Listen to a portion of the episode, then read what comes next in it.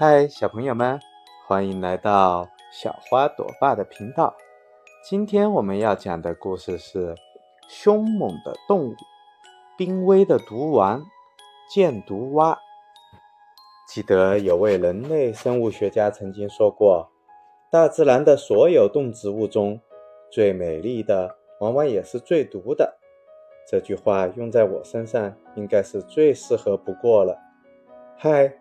我就是拉丁美洲热带雨林里美丽与危险的化身——箭毒蛙。我们箭毒蛙一族拥有这个世界上最艳丽的色彩：荧光黄呢，苹果绿了，宝石蓝呢。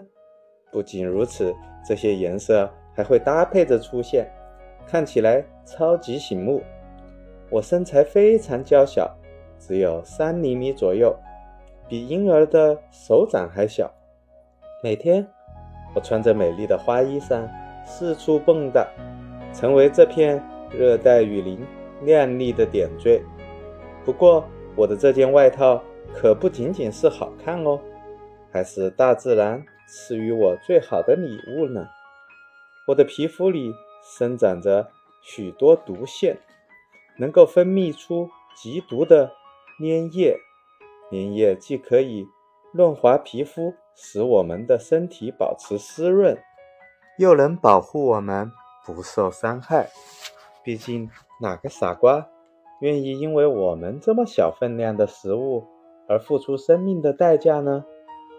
科学家研究表明，我身上零点零三克的毒液就能让大型动物死亡。所以，雨林中的绝大多数生物。只要一看到我的花衣裳，就会十分明智的选择对我敬而远之。当然，这其中也有例外，那就是人类。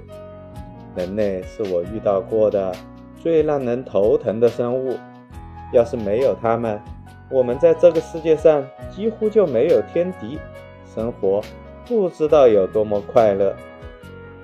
很早以前，拉丁美洲的原住民。就发现了我们箭毒蛙皮肤上的秘密。他们小心翼翼地抓住我们的前辈们，用火慢慢地烘烤它们，把它们皮肤上的毒液放出来后收集起来。他们收集毒液，涂抹在箭头上，用来射杀鸟类、猴子等小动物，也是我们箭毒蛙名称的由来。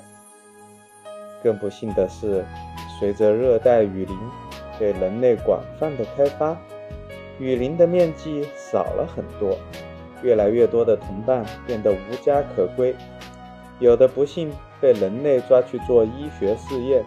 呜，想到这一切，我就伤心的泪流满面。正是因为生活的艰难，我们箭毒蛙对后代的培育非常用心。为了繁衍后代，我和妻子找到了一株栖身于枯木上的植物。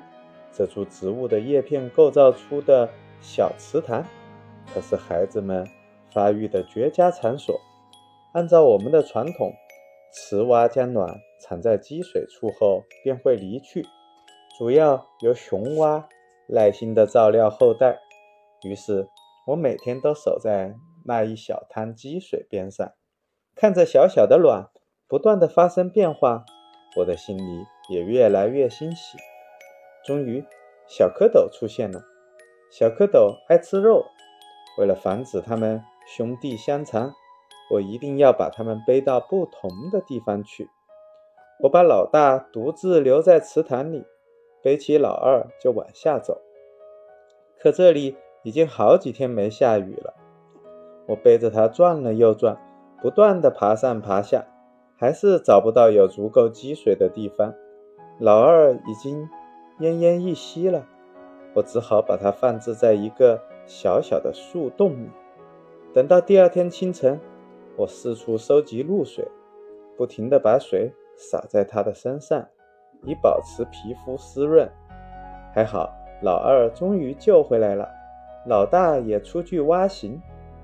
看着他们一天天健康成长，我觉得无比幸福。转眼间三年过去了，兄弟俩都已经长大了，可以自己出去觅食生活了。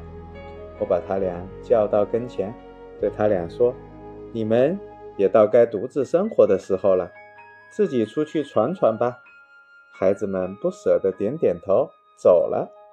我相信这样的历练一定能够让他们变得更坚强、更勇敢。超级小链接：箭毒蛙与现代医学。箭毒蛙被现代医学用于神经系统实验研究。研究发现，箭毒蛙的毒素中含有镇痛作用的化学物质，效果是吗啡的两百倍。迄今为止，科学家已从箭毒蛙的毒素中分离出三百多种生物碱。目前，科学家还在进行人工繁殖和提取毒素的试验，让箭毒蛙为人类的医学做出更大的贡献。超级小档案：色彩斑斓，箭毒蛙是全球最美丽的青蛙，颜色为黑与艳红、黄、橙、粉红、绿、蓝的结合，通身鲜艳多彩，四肢布满鳞纹。没有天敌，箭毒蛙是毒性最强的物种之一。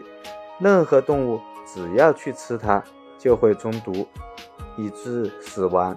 所以，除了人类之外，箭毒蛙几乎没有别的敌人。